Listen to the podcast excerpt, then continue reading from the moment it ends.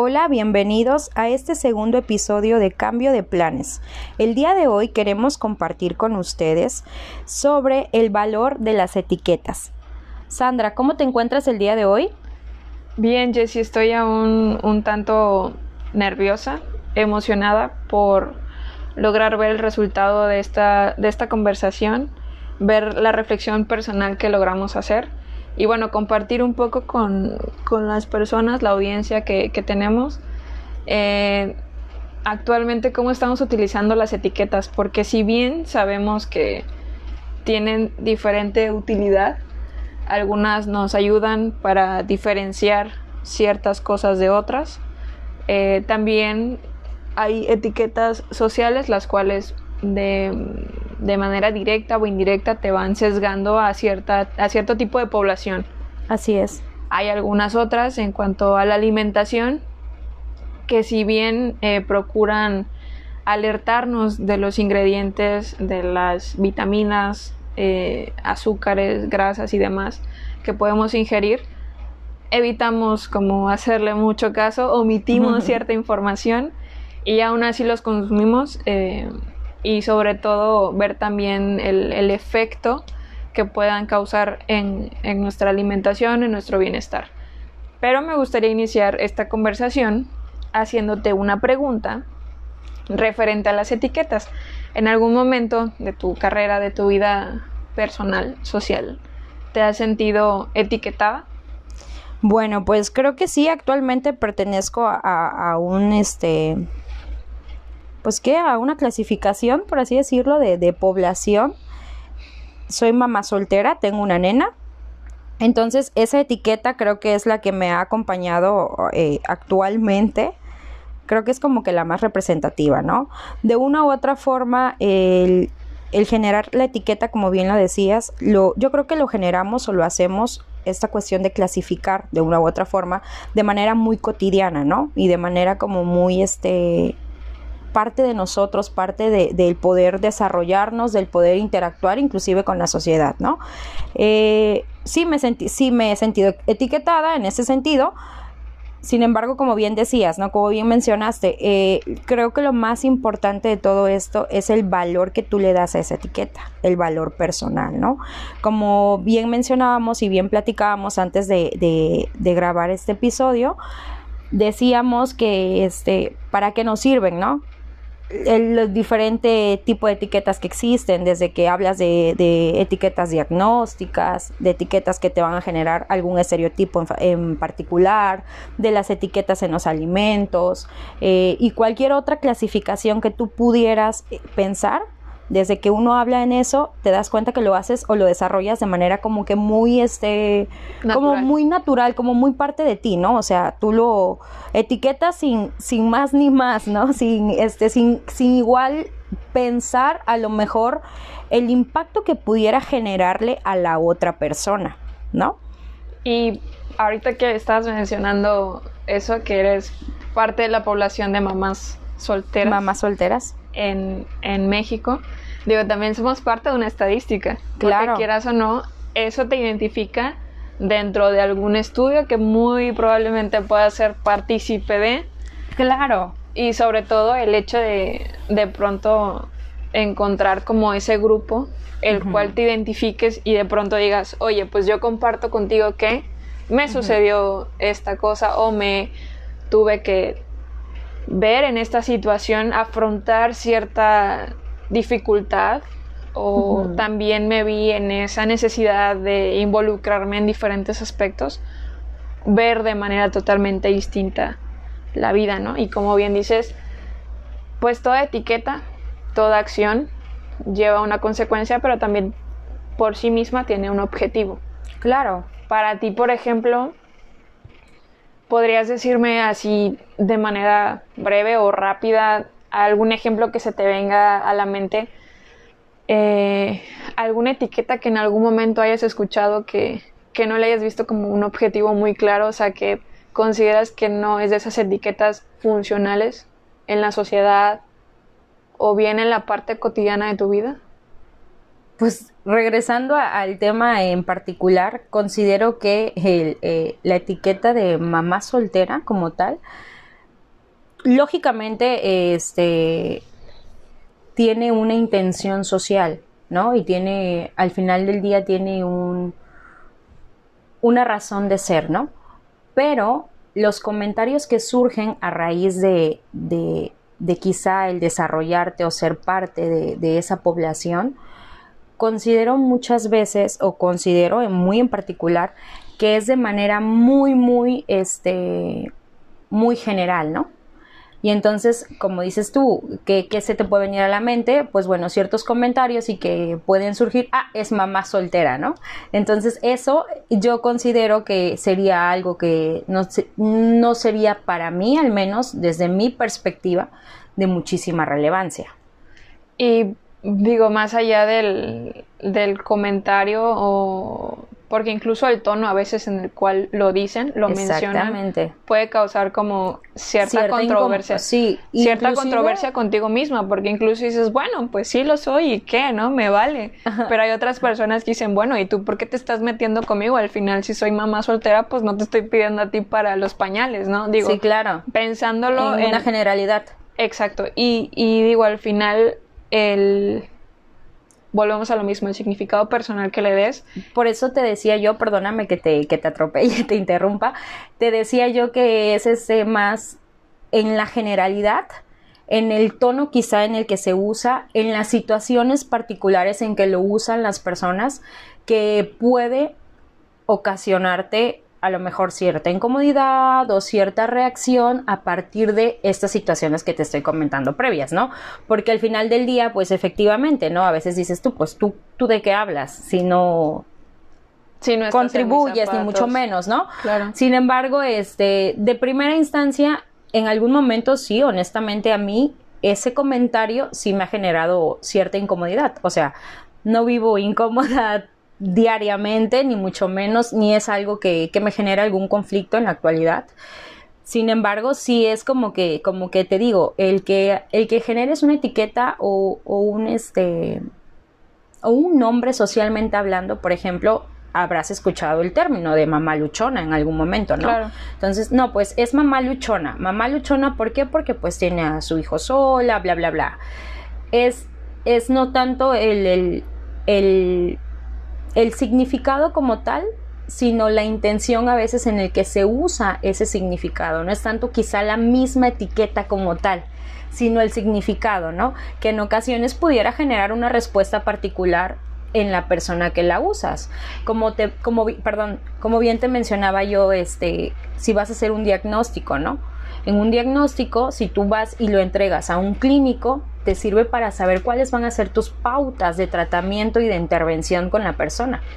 Pero si ese diagnóstico tú lo comentas con una población que no está relacionada con el ámbito sanitario, únicamente van a usar el nombre sin tener ese, ese significado real y sin tener quizá los criterios para interactuar o intervenir con esa situación en particular. Claro.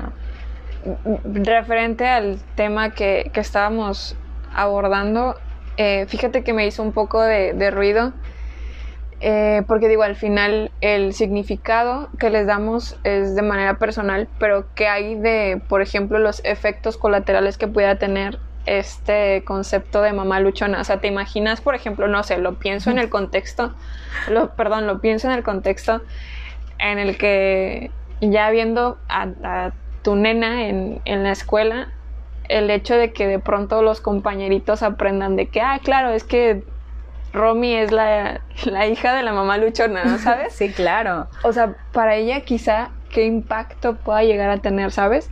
O sea, considero que ahí es donde quizá me entraría un poco la preocupación, Ajá. pero también la ocupación. Porque, por ejemplo, tú... Yo creo que más que nada sería la ocupación. Claro, o sea, digo, al final toda ocupación viene de una preocupación. Sí. Pero, por ejemplo, tú como mamá, ¿qué responsabilidad tienes para contigo y para con tu hija? El, chip que empiezas entonces a, meterle, o sea, al, a conversarlo con ella, eh, en cuanto a qué significado tiene para ti y qué significado puede tener para ella, ¿sabes? O sea, si ella lo va a tomar como, pues me vale, o sea, mi mamá es la más fregona de todo el mundo y digan lo que digan, ¿sabes? Sí, sí. O bien no, o sea, pero ¿por qué te dicen así? O sea, porque Claro, yo creo que bien es eso que dices. Yo creo que es parte de la educación que tú de una u otra forma ejerces con tus hijos o con la persona a la que estás enseñándole eso, ¿no? Este, te decía yo que a veces genera incomodidad. En efecto, a mí en particular eso de mamá luchona, en ciertos contextos o en ciertos comentarios particulares, ¿no? Sin embargo, ¿cuál es mi responsabilidad? Pues lógicamente, este, educar a mi hija bajo los valores y, y filosofía de vida, si así quieres verlo, de qué es lo que hago o qué no es lo que hago, ¿no? Claro. Y de ahí surge que ella en, en su momento tenga su propio significado también. Y, y educarla culturalmente, porque digo, al final sabemos que estas etiquetas no son que para la siguiente generación vayan a desaparecer. vayan a desaparecer. Al contrario, creo que cada vez aparecen más y más. más. etiquetas, ¿no? Y de pronto tenemos que aprender también a utilizarlas.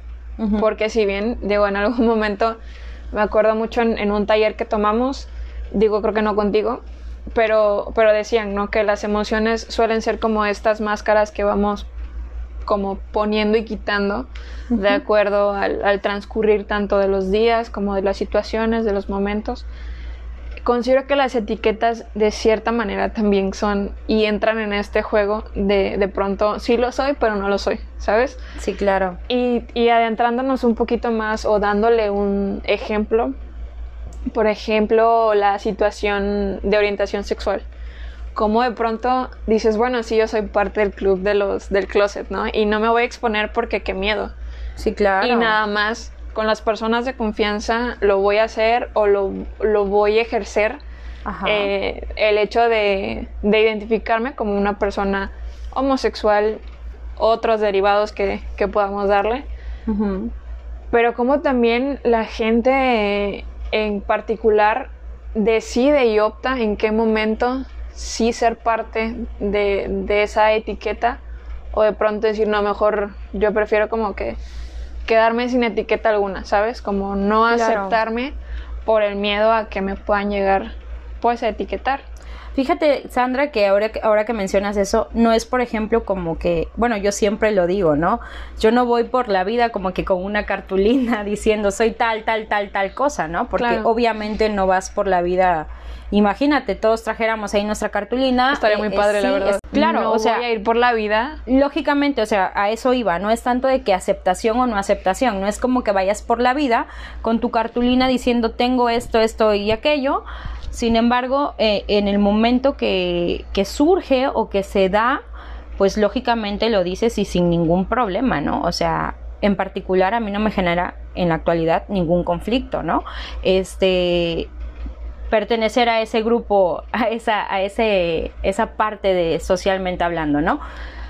Pero, eh, como dices tú, las personas que tienen orientación sexual diferente no es tampoco como que, o no considero yo que tengan esa necesidad, Sandra, ¿no? Claro. Que, que vayas y que digas, no, pues tengo tal orientación sexual, hola, o sea, no, creo que, que al final del día surgen eh, los, los escenarios particulares para que, para que salga la información, ¿no? El encontrarte, digo, porque al final es parte de ti.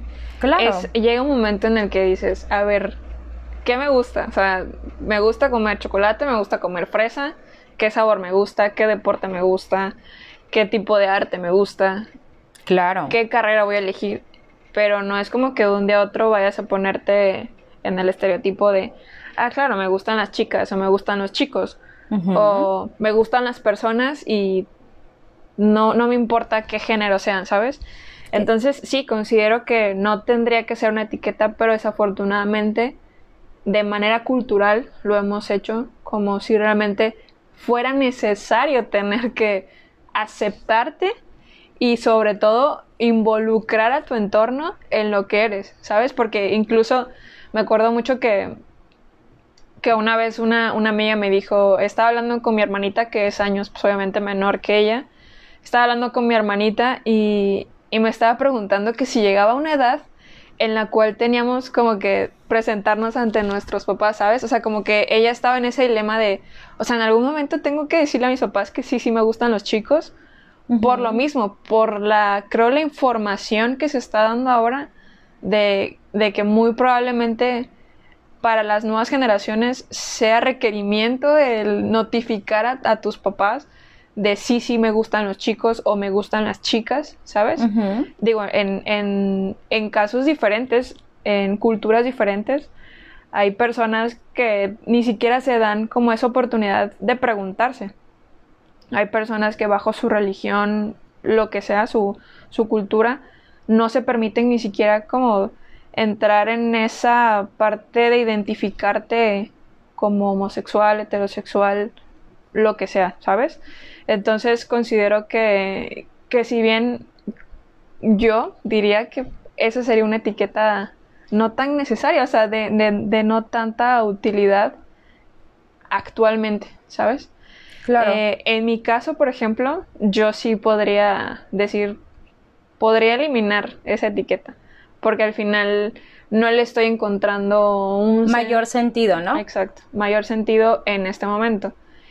Y hablando un poco de eso, o sea, en algún momento te ha tocado como em, adentrarte en cierta ciertos grupos sociales en los cuales de pronto digas eh, he visto cómo las demás personas o incluso tú que hayas etiquetado a alguien más, ¿sabes?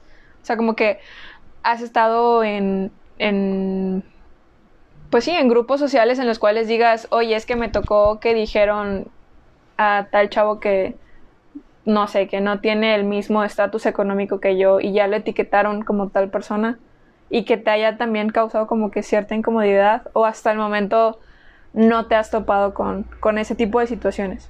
No, yo creo que no me he expuesto a ese tipo de situaciones porque al final del día creo que tú también vas decidiendo el grupo de personas con el que te desarrollas. Obviamente en tu camino encuentras personas de todo tipo, ¿no?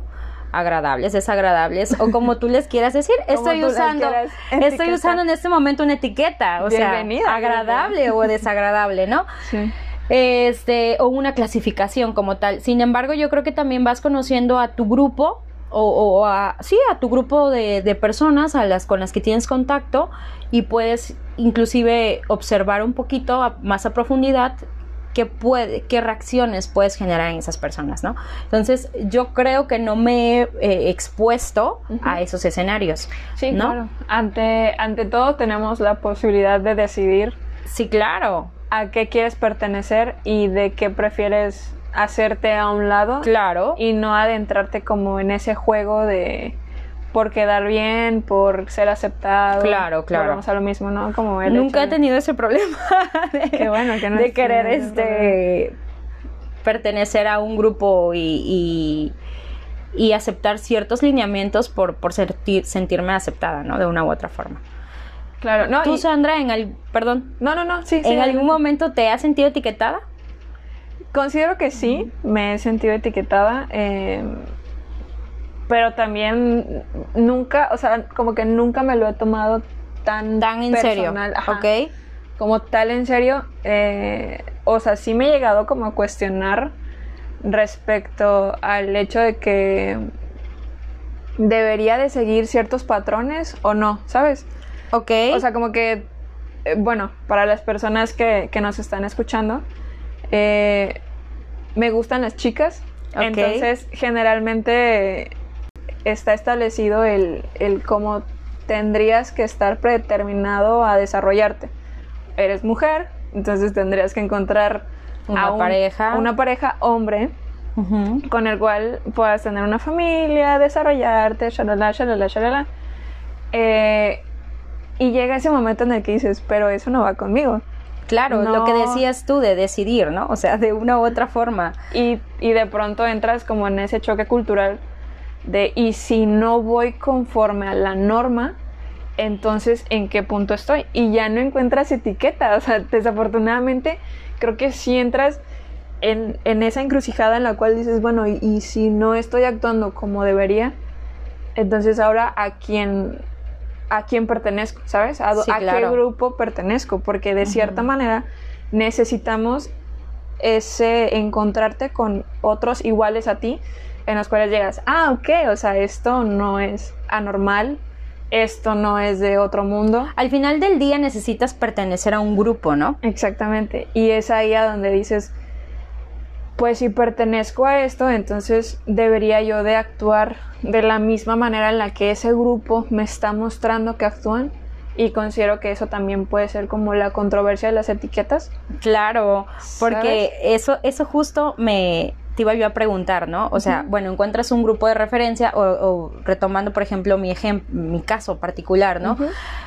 Encuentras un grupo de referencia, eh, observas las características de ese grupo de referencia, el comportamiento regular de ese grupo de referencia y entonces ahí es donde tú te, te cuestionas y yo realmente pertenezco a este grupo, ¿no? Entonces es cuando quizá igual genera un poquito más de, conflicto o incomodidad, por así decirlo, o te genera mayor mayor necesidad de encontrar este respuestas o soluciones a esas preguntas. Claro, y sobre todo el, el hecho también de tener empatía, porque digo, en algún momento eres el novato de ese grupo, pero después también te toca a ti ser la referencia de alguien más y que alguien más se acerque y te pregunte, oye, pero, o sea, si está bien o, debería yo de estar actuando de manera normal a como la sociedad me lo está pidiendo, porque al final, si no cumples con eso que la sociedad te está pidiendo, quisieras huir de ahí.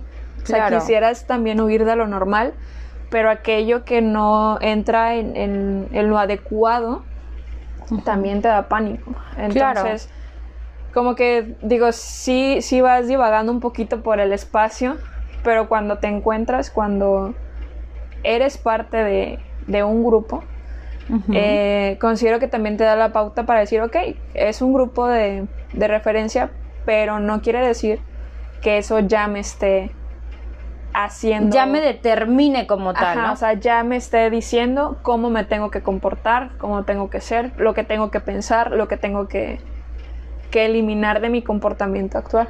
Exactamente. Y es ahí también donde te vas adentrando en el, ok, es simplemente una etiqueta más.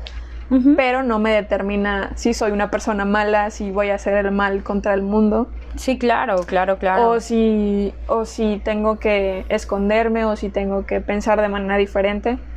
Pero entiendo también que hay personas que se encuentran como en ese divagar que, que dices de pronto, pues si me va bien hoy, pues me pongo la etiqueta. Y si ya no me va bien, me la quito. Creo que ahí es donde pudieras entrar como en ese uso de, tu conveniencia, si le podemos llamar así, de, ese identificarte con alguien o con algo, ¿sabes?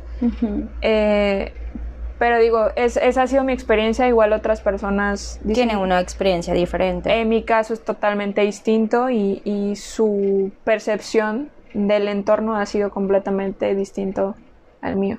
Entonces considero que esa podría ser como mi experiencia de, mi, mi etiquetado. Tu etiquetado. Y precisamente hablando de, de, que si esa clasificación determina el cómo vas a ser en, en, una sociedad, ya hablando un poquito más de nuestra profesión, el hecho de hacer un diagnóstico clínico, quieras o no también, eh, repercute en, el desarrollo de por una supuesto. ¿sabes? Si hablamos, por ejemplo, de, diagnósticos en, niños, este, desde periodo preescolar hasta más grandecitos o en adolescentes, estamos hablando que inclusive eh, en periodo preescolar, estamos hablando que vas a, a, determinar de una u otra forma un nombre, un enunciado, un texto que le va a acompañar a esa persona a lo largo de todo su camino, ¿no? Y también va a depender siempre de, la, de los criterios de esa persona, de ese grupo de personas, de la sociedad que lo puede interpretar, ¿no? Los criterios que esa sociedad imponga, que, esa que establezca esa sociedad. Cuando te decía yo también hace un rato, ¿no? Tú, tú, tú pones un diagnóstico y al menos yo en particular, o sea, trato de super corroborar que el diagnóstico que estoy determinando de una u otra forma sea este el certero, ¿no?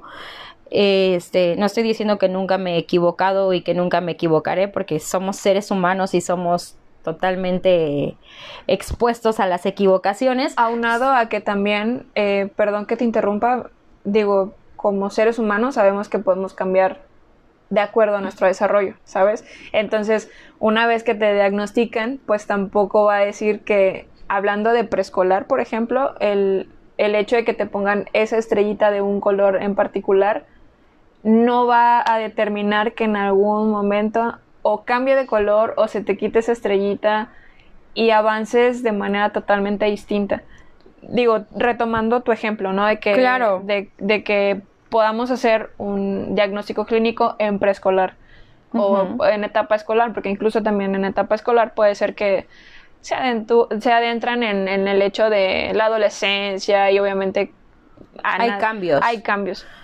Los seres somos totalmente cambios, Sandra. Sí. ¿no? Si los observamos o nos observamos desde las tres estructuras que platicábamos en el primer episodio, estamos en constante cambio, ¿no? Tanto nuestra parte biológica, nuestra parte de nuestra formación psicológica y nuestra parte de nuestra interacción social, todo el tiempo estamos en cambio, en constante cambio, ¿no? Eh, y partiendo de ahí, retomando lo que decía yo del diagnóstico, eh, cuando tú, obviamente, retomando que te decía, depende mucho a la sociedad a la que tú le vas a, a, este, presentar ese, esa etiqueta, Claro. ese diagnóstico, ¿no? Si yo como clínica este, emito un diagnóstico, y se lo remiten a un médico o a un profesional sanitario, lógicamente el profesional sanitario va a usar ese diagnóstico para saber cómo va a intervenir con esa persona en particular Claro. y como dices o como bien lo mencionas, ¿no? Que ahorita me pongan una etiquetita o una estrellita azul a mí no significa que esa estrellita azul me va a acompañar toda la vida. Quizá mañana esa estrellita ya es verde, ¿no? O pasado mañana es roja o quizá en algún momento del camino se me quita esa estrellita. Entonces, este, te decía, va a depender también del criterio de la persona que dé la interpretación que interprete esta etiquetita, ¿no? Si hablamos en el ámbito clínico, eh, en el ámbito sanitario, lógicamente los sanitarios, los clínicos, este, la parte educativa quizá también, bueno, que ahí a veces tengo mis, mis, mis Tus dudas. mis dudas, este, mis problemas con la parte este, educativa. Eh, ¿Cómo van a intervenir con esa, con esa persona, no? ¿Qué es, cuáles son las pautas, quizá, cuál es el mejor este, ámbito de desarrollo para esa persona? ¿Para qué? Para fomentar o para crear un espacio en el que esa persona se desarrolle y mejore, ¿no? Porque, O- porque o- digo, al final la intención de este diagnóstico, ahorita poniéndolo en el ejemplo de las etiquetas o el tema de las etiquetas, la etiqueta que estamos poniéndole a nuestro paciente no quiere decir que vamos a determinar su vida y, y que esto lo va a hacer no ser funcional en una sociedad. O sea, lo que estamos diciendo es, a ver, ojo, esta persona tiene ciertos criterios, criterios que se pueden modificar por completo. a raíz de su interacción social y también de las circunstancias que lo acompañen en su, en su desarrollo. Claro, ¿no? y también del cómo la sociedad intervenga y aporte en ese diagnóstico que se está haciendo, porque desafortunadamente, eh, no sé si es también de manera cultural, pero considero que no nos han fomentado esa parte de aprender de otras disciplinas. O sea, considero que estamos Muy, encasillados, en una sola. En, en lo que somos. O sea, si yo ahorita decidí estudiar eh, música, muy probablemente no me pueda o no me quiera yo meter con otra a disciplina. otra disciplina, sí, claro. Pero si la vida te presenta un caso cercano, es muy probable que entonces puedas identificar a otras personas de acuerdo al caso que tuviste y tengas mayor empatía. Claro, Entonces considero que sí, o sea, desafortunadamente hay personas que buscan quedarse como en ese aprendizaje que tuvieron y en esa preconcepción que tienen de cierta etiqueta, ¿sabes? Y no modificarla, o sea, y no se meten a investigar eh, de qué manera pueden apoyar, de qué manera pueden eh, aportarle algo a esa persona, sino simplemente nos vamos quedando desde la comodidad en lo que podamos evitar, ¿sabes? O sea, como que siento que de pronto es más fácil, eh, pues no lo molestes, o sea, deja, deja, si ya está etiquetado, ahí déjalo, o sea, ya no lo muevas. sí, claro. Si funciona bien y si no funciona, pues será otro más en como en este intervalo de los que ya no funcionaron, que quedó fuera de la norma. Sí. Cuando bien lo que, lo que buscamos nosotras bueno, al menos yo lo que estoy buscando al ponerle un diagnóstico es que esa persona sea lo mayormente funcional en, la, en la sociedad en la que se encuentra. Sí, claro. Pero también al mismo tiempo ahí hablamos un poquito ya de la diversidad, ¿no? Claro. ¿Qué tanto, te decía yo, este, la interpretación de esta etiqueta va a depender de los criterios que la persona que esté dando esto lo establezca, ¿no? Entonces, si hablamos eh, eh, de, partiendo de ahí y hablamos de la diversidad, depende también de qué tanto acepta la persona la diversidad, ¿no? Sí, efectivamente tratamos de realizar un diagnóstico para que esa persona, si tiene habilidades aún no desarrolladas, las desarrolle o si hay alguna situación en particular, se, por medio de un plan de intervención, desarrolle esta o pueda salir adelante o pueda establecerse en la sociedad en donde ya estamos desarrollados, ¿no? Sin embargo, ¿qué tanto la sociedad a la que nosotros pertenecemos se encuentra de una u otra forma comprometida con aceptar la diversidad? Ojo, cuando yo digo aceptar la diversidad, este, hago referencia más bien a que tengas también esa parte que decías tú, empatía, aceptación, este, un tanto quizá no me sirve únicamente la, la, empatía y la aceptación, ¿no? También me sirve mucho, o lo que más me va a servir va a ser la intervención. Yo desde lo que soy, ¿qué puedo hacer para que esa sociedad, esa persona con una, con una, este, con una particularidad sea útil o se sienta útil o se vuelva útil, ¿no? Y también, ¿qué hay de mi responsabilidad en ello? ¿Sabes? Exactamente, yo qué estoy haciendo, yo como, como perteneciente de esa sociedad, ¿no? Porque al final del día, de ahí, de, de la interpretación o de la mala interpretación o desde la interpretación desde tu percepción, no desde una totalidad, desde una sociedad, es donde vamos generando los estigmas, ¿no? Entonces ya te pasaste de un, de un diagnóstico, de una etiqueta que usaste para un diagnóstico clínico a un estigma social. ¿No? Cuando hablas entonces de aquellas personas o, regresando a los niños este, preescolares, el niño que este, no puede estar sentado toda la clase, ¿qué dicen las maestras? ¿No? Hiperactivo. La primera que se te viene a la cabeza, y, y, bueno, a lo mejor ahorita estoy generalizando, o sí generalicé, ¿no? Hiperactivo. Es un niño hiperactivo. No se puede estar quieto. A ver, espérate. ¿Cómo nada más porque no se sentó vas a decir que es hiperactivo, ¿no? Y por poner un ejemplo muy fácil y muy sencillo, ¿no? Y entonces al rato ya lo dijo delante de otras maestras o de otro contexto y al rato ya la gente únicamente ¿qué hace? Repite, ¿no? Y entonces ya no te estás haciendo, ni estás aceptando, ni te estás haciendo responsable y ni estás generando un escenario donde qué puedes hacer tú por esa persona. Solamente lanzaste el nombre y ya, pero no buscaste el recurso quizá para, no estoy diciendo que todos lo hagan, ¿no? Claro. Pero en su gran mayoría, ni buscaste quizá el recurso para que ese niño sí logre estar sentado toda la clase, ¿no? Entonces, justamente del mal uso de, de, de, este, del diagnóstico, de una palabra mal usada, es lo que va a repercutir en un estigma al final del día. ¿Sí? Y, de, y de cierta manera, eh, también lo comentábamos hace rato, eh, el hecho de que el niño escuche que ya la maestra le adjudicó eh, un diagnóstico, porque digo, bueno, el niño no va a entender que es un diagnóstico y quizá ni siquiera entienda lo que es hiperactivo, pero diga, bueno, ¿y y si sí lo soy, ¿sabes? O sea, como que ya entra en esa controversia y en ese caos interno de ya me pusieron eh, esa estrellita color hiperactivo, ¿sabes? Ajá. Y, entonces eh, ya de cierta manera él también se va creyendo que su conducta siempre va a estar determinada por ese color de estrellita. Claro. Y entonces se va a meter en la cabeza que no va a poder cambiar, que no va a poder hacer eh, pues sí, un contraste en su comportamiento porque ya está determinado así. Entonces, pero eso va a depender también de la acción de las personas que son responsables de ese niño. Como me decías tú, y al rato, este, ¿qué va a pasar, no? Con Romy cuando escuche o haga o así, ¿no? Bueno, pues va a depender de las acciones que yo antes interponga o que yo empiece a realizar porque vuelvo a repetir, no es nada más usar la palabra, es qué voy a hacer, en qué va, por qué va a funcionar, ¿no? Al final del día todas las etiquetas nos van a generar este una serie de situaciones particulares y otra serie de, de situaciones que eran las reales, las que para las que realmente este Se servía. ¿no? Se o para lo que realmente servía. Sí. Retomando la situación de los alimentos, ¿no? Claro. Lo, lo que, para lo que realmente sirven es para que tú tengas conocimiento efectivamente de cuántas calorías, cuántos azúcares, cuánto exceso de sodio te estás metiendo en aquel producto. ¿Para qué realmente sirven?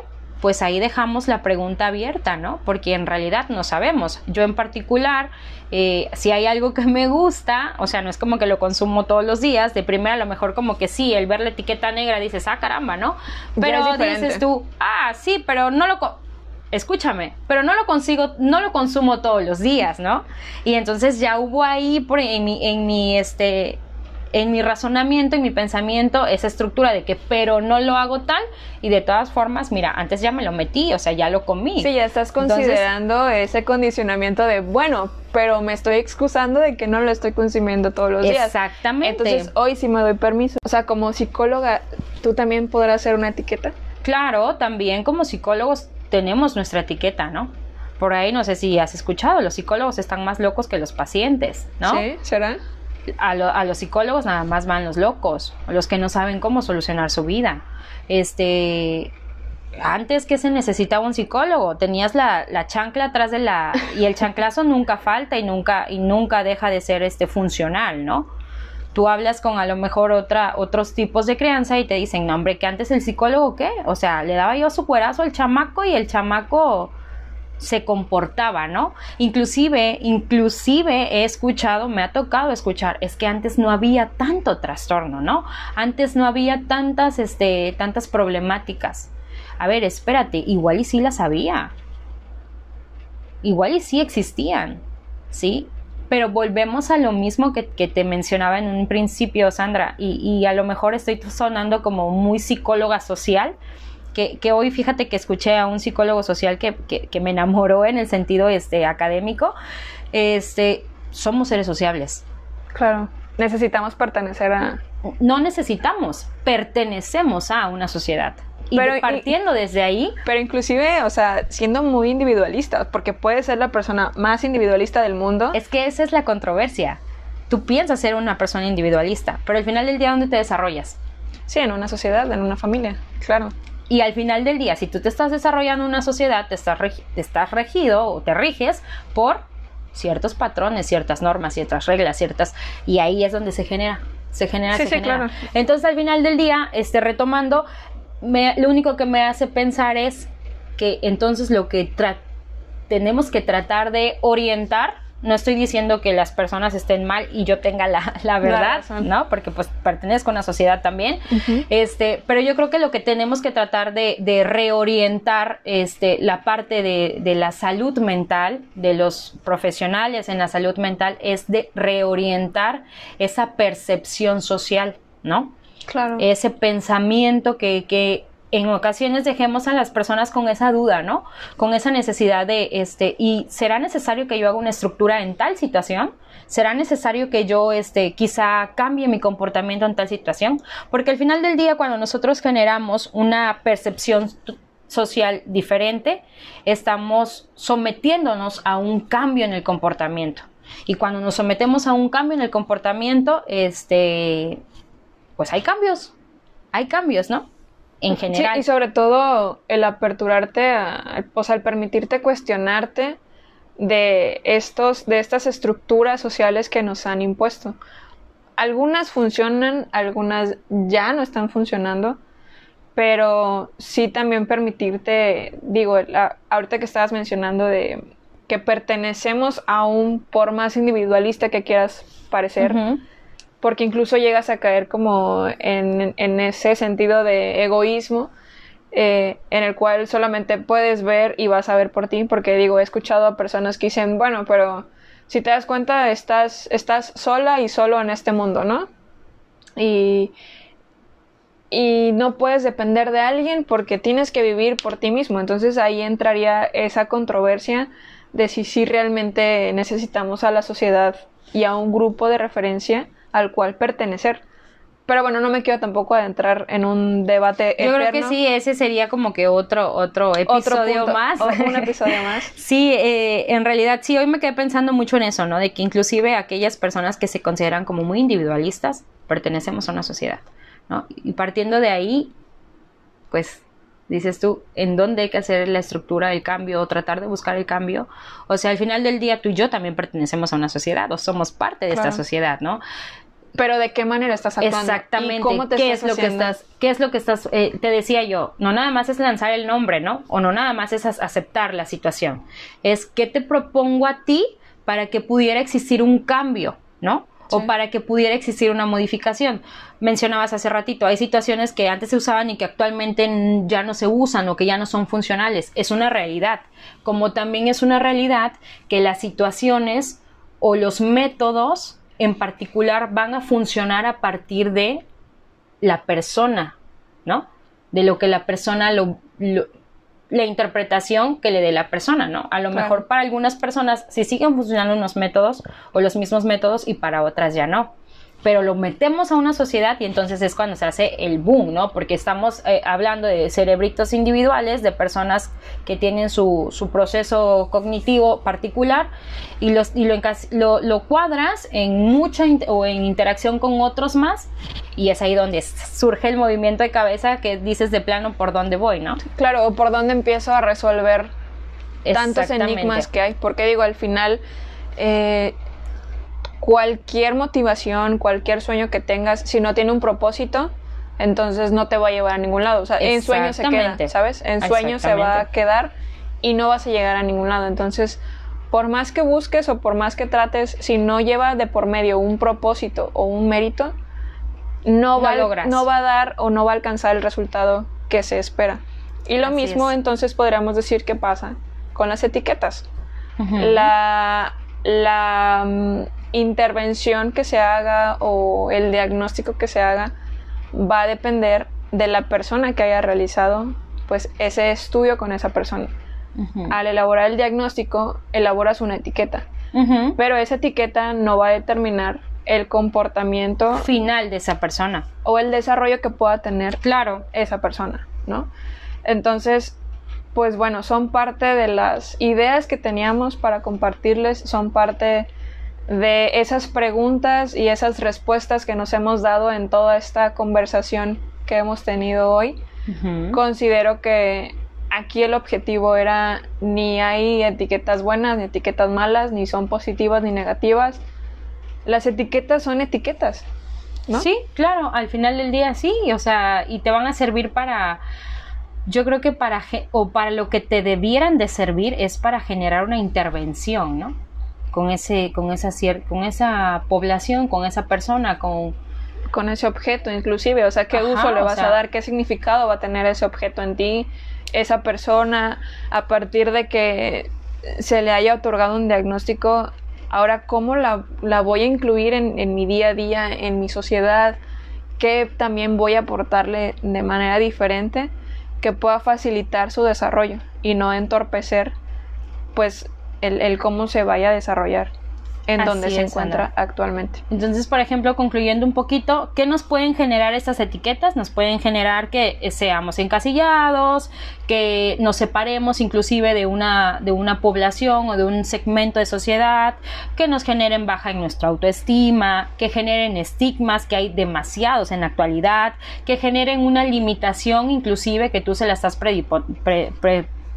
predisponiendo, predisponiendo perdón, a la persona este, y en realidad entonces, desde el escenario de la actuación, ¿para qué este, debiera exactamente de, funcionar una etiqueta, ¿no?